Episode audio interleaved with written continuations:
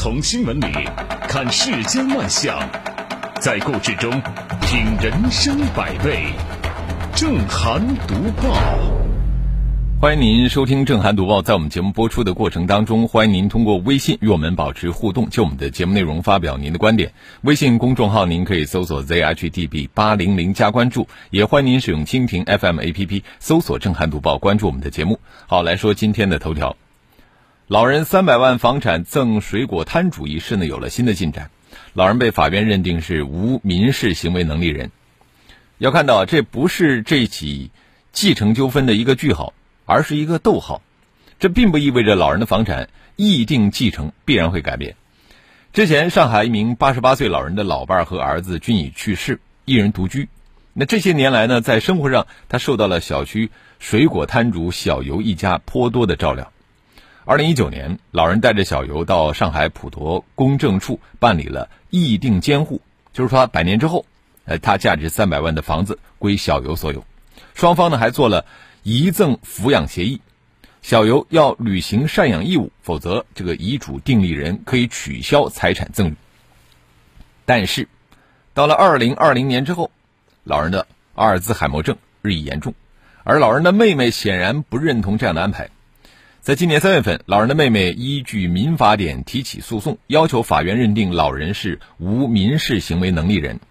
呃，判决书显示，被鉴定人患有器质性精神障碍。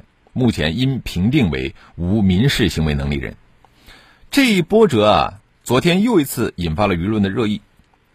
网民的朴素想法是这样的：既然老人老无所依，水果摊主小游又能够照顾老人，不是亲人胜似亲人，有付出就应该有回报，这才符合好人有好报的价值观，这也是对于陌生人之间善良相助的正向回馈。如果老人生前有小游照料，身后的财产却由没有尽到照料责任的近亲属所有，恐怕难言公平。就诉讼发展来说呢，目前只是认定了老人是无民事行为能力人，不代表老人的妹妹就自动成为监护人，更不意味着老人之前经过公证的遗嘱可以被推翻。下一步啊，老人的妹妹可能会提起监护权的诉讼。民法典第三十五条规定。监护人应当按照最有利于被监护人的原则履行监护职责。监护人除为维护被监护人利益之外，不得处分被监护人的财产。那么这就意味着，老人的妹妹哪怕是取得了监护权，也不能够随意的更改遗嘱。值得一说的是，我国新制定的民法典在继承方面呢，积极吸收民间实践和民间共识，保护公序良俗，保护民间的互助活动。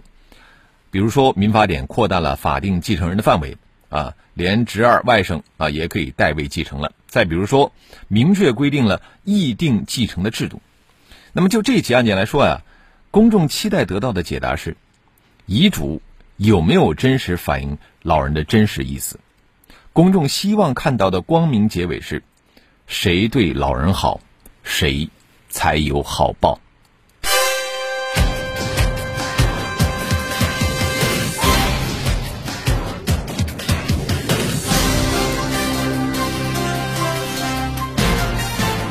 这里是正涵读报。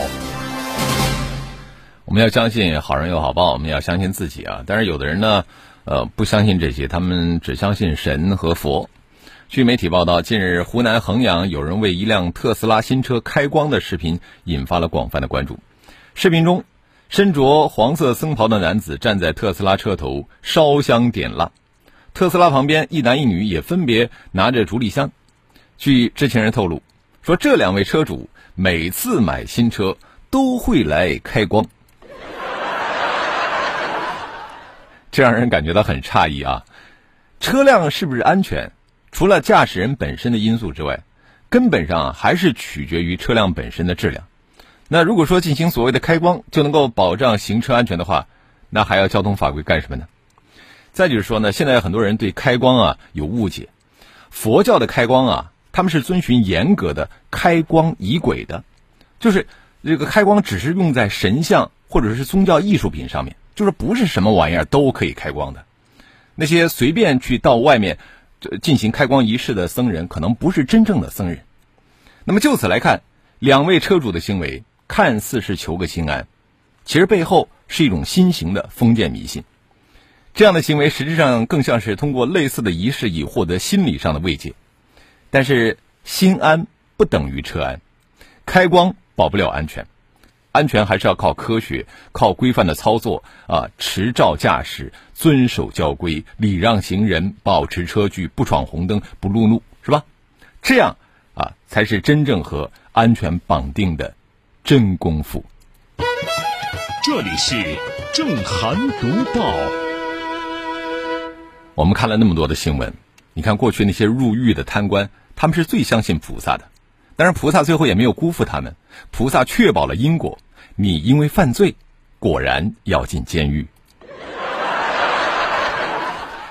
今天是五二零啊，据说今天有不少人要去领结婚证，啊，求吉利而已，是吧？其实婚姻幸福与否和你选择哪一天结婚半毛钱的关系都没有。呃，有人将婚姻关系比作是合伙关系，结婚呢如同合伙，离婚呢如同散伙，但是婚姻又不同于合伙。散伙的那在协议上理清了合伙人之间的财产关系就可以了，但是离婚除了涉及到财产关系之外呢，还有人身伦理关系。合伙期间签订的协议，如果说不违反法律法规的规定，那么履行就会得到法律的保障。但是婚姻关系存续期间签订的相关协议，却未必能够得到法律的支持。呃，据报道，博士后白女士她持有家属进京落户指标，事前呢，她和她的这个丈夫胡先生啊，就签订了一份落户协议，约定帮她的丈夫在北京落户。如果说以后双方离婚，丈夫要补偿她一千万元。结果，这个约定的假设条件最后变成了现实，两个人最终通过诉讼来离婚。但是呢，这个一千万的补偿条款却没有获得法院的支持。为什么呢？法院认为，这份落户协议属于关于经济补偿的约定，从其签订的过程和协议的内容来看。既不是双方对夫妻财产的约定情形，也不是因为离婚就财产分割达成的协议。那么，据此主张分割夫妻财产没有法律依据。呃，对于妻子的帮助和他主张的这一千万补偿，其实啊，我们事实来讲很难量化啊。所以说，网上对这个事件的讨论很多。从补偿我们这个文字的意思上来看，补偿是对损害的弥补，就有损害。才会有补偿，对不对？如果说没有损害，也就没有补偿可言。从这个维度来看，我们难以想象，丈夫落户北京这件事情，在离婚的时候能够对他的妻子造成多大的损害。从实践中，和这个落户协议相类似的，我们可以看到，最普遍的就是忠诚协议，出轨的一方净身出户，或者是赔偿金钱若干。但是此类协议的签订。在某种程度上，可能也只是夫妻双方的自娱自乐。如果说能够增进夫妻感情，倒也无可厚非。但如果说适得其反呢，就显得有些过犹不及了。想以一纸之书拴住对方的想法和行为，它只会加大婚姻关系维系的成本，破坏夫妻的感情基础，甚至引发婚姻关系的质变。婚姻呢，还是需要双方维护，共同去经营。婚姻的感情基础也需要双方不断的去夯实，否则的话，结婚就变成了启动离婚的基本条件。这里是正涵读报。所以说啊，两口子啊，准备要签订协议的话，之前还是要去学一学法律啊。法律是调整我们这个社会关系的准绳，那这根准绳谁去校准呢？我要告诉大家，我们每个人都有权利。欠费一元也要罚两百块钱。北京市机动车停车条例关于停车欠费罚款这项规定，引来清华大学法学院教授何海波向全国人大常委会提出合法性审查建议。啊，他认为相关规定违反了行政法的多项原则。日前呢，何海波教授收到了全国人大常委会法工委法规备案审查室发来的复函。复函表示，已建议规范制定机关及时予以完善，并限期反馈。欠费补缴，啊，甚至呢，根据拖欠的时间，处以滞纳金，啊，这个都没什么好说的。但是对于因故欠费没有明示的告知，或者是催缴，就一律罚款伺候，啊，这就直接导致了我们对相关法规执行了一个合理性的质疑。这次是法学教授亲身见证了国家法治的进步。我们公众啊，可以透过媒体报道的细节，看到国家备案审查程序的反馈效率。这个建议提交的第二天，何海波教授就收到了备案审查机构的电话，说已经开始着手研究。建议提交一个多月之后，北京市人大法制委员会的负责人就给他打电话沟通，坦诚这个法律他执法是有失温度的。直到近日，全国人大常委会法工委正式复函，并给出了建议地方立法调整完善的时间表。呃，我们邻居苏州有一个驾校教练叫刘卫华。他过去也曾经以一己之力促成了地方条例的修改，而不同的是什么呢？就是此前呢，这个刘教练他的备案审查建议在地方层面耽搁了很长的时间，而这次法学教授呢，基本上是一步到位。哦，我们从中可以窥见啊，备案审查程序在中央和地方的不同层级，依然需要对统一的处置标准，包括程序规范和法定答复期限有进一步的探索明确。备案审查的剑，要在反复不断的个案实践中磨得又快又亮。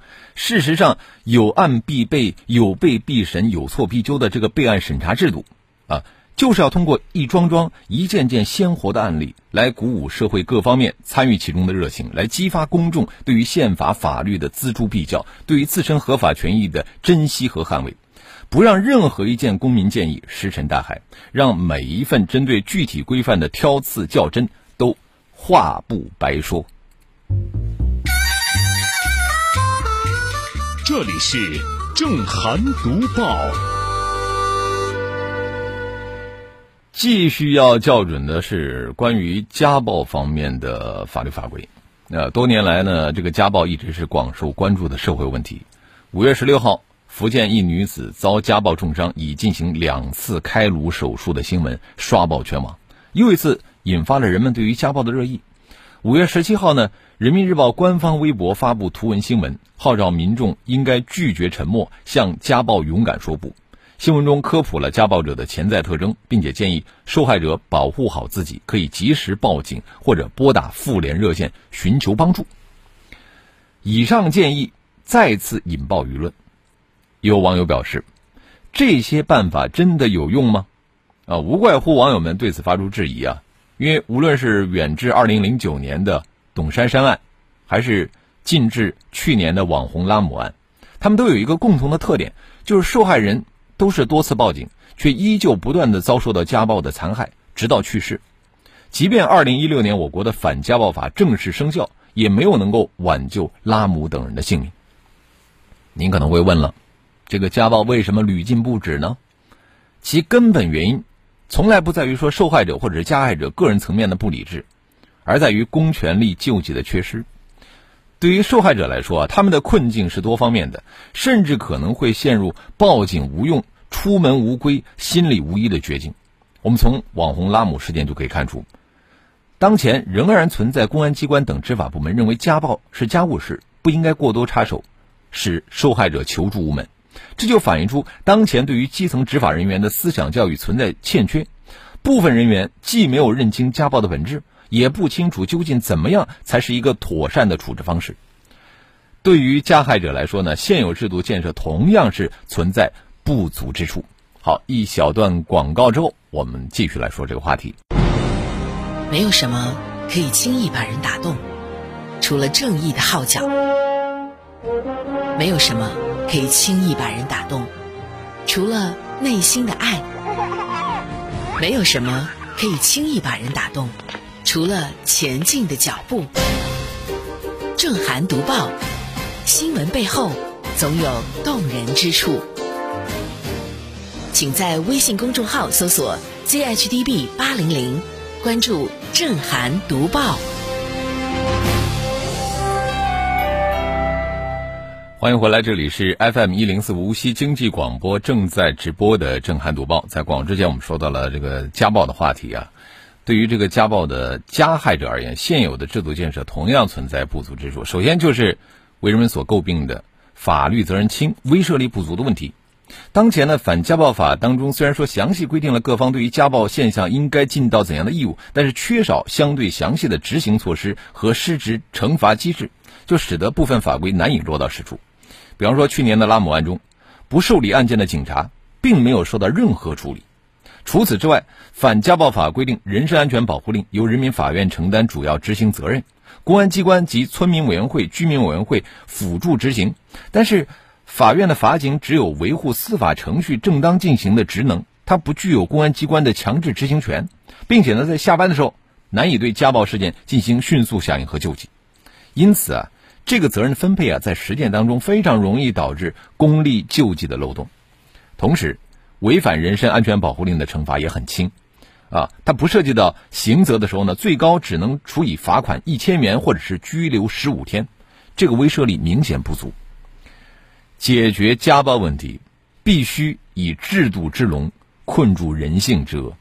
我们国家的法律建设因为历史原因起步比较晚，但是近年来呢，已经是一步步趋近完善。我们希望在不久的将来，每一个家暴受害者都可以通过众人合力之保护，拥有崭新而自由的人生。这里是正涵读报。好，接着我们来看一看微信平台啊，呃，林黛玉她说了，小游照顾老人很多年，比亲人强一万倍。老人儿子的丧事都是小游帮助发丧的，亲属一个都没有来。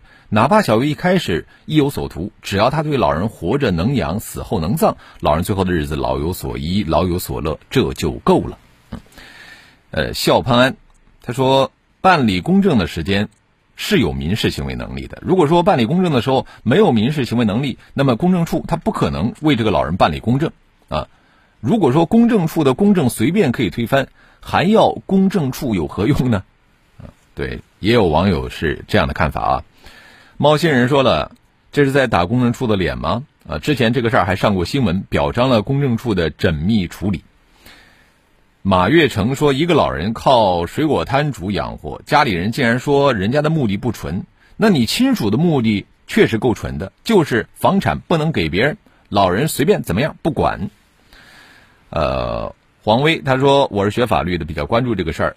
老人赠与水果摊摊主房产，不是通过赠与，其实呢是签订了一份遗赠抚养协议啊。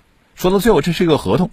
嗯，懒羊羊说了，呃。”听过给护身符开光，还有玉石配饰开光，第一次听说给车开光，亏这车主想得出来，怎么不给他本人开个光呢？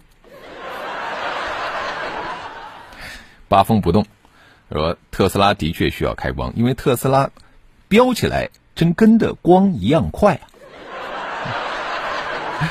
眼睁眼闭啊说。呃，买新车去开光呢，也不稀奇啊。北方很多运输车辆过年的时候在车头贴春联也是常见。呃，内容大多是这个求太平啊、财源广进之类的。嗯，呃，老刘说了，开光还不如去打个蜡、镀个金呢。上善若水。他说：“所以啊，签协议前一定要去学一学法。再者呢，冲冲着你户口来的人，自然会冲着更多的利益走。你以为筹码够大能够牵住他，殊不知最开始人家就是在以小博大。”三弟说：“结婚不要牵涉任何交换协议，那样的婚姻都是有价的。”好，我们也欢迎更多的朋友可以就我们的这个内容来发表您的观点啊。微信公众号您可以搜索 zhdb 八零零加关注。我们继续来读报。最近一段在北大附中上学有多幸福的视频呢，在网上疯狂的流传。随后有一位微博用户啊，他叫做是空白 A 减，他的一段发言呢，引发了众多网友热议。于是这个话题啊，privilege 是什么梗？引发了网友纷纷吐槽。与此同时呢，各大官方账号以及网友也开始频频利用。既然提到 privilege，那就来说一说我的高傲在哪里进行造句。霸道总裁也好，超级学霸也罢，要扮演不图不属于自己的角色，其实很难的。大多数情况下，入戏太深反而呢更容易露馅儿。之前的凡尔赛文学，如今的。privilege 引发的群嘲，那都是最鲜活的例子。平心而论啊，那位拿 privilege 说事的同学可能本身没有恶意，他纯粹是想秀一下自己的优越感。但是，我的高傲已经尽数体现。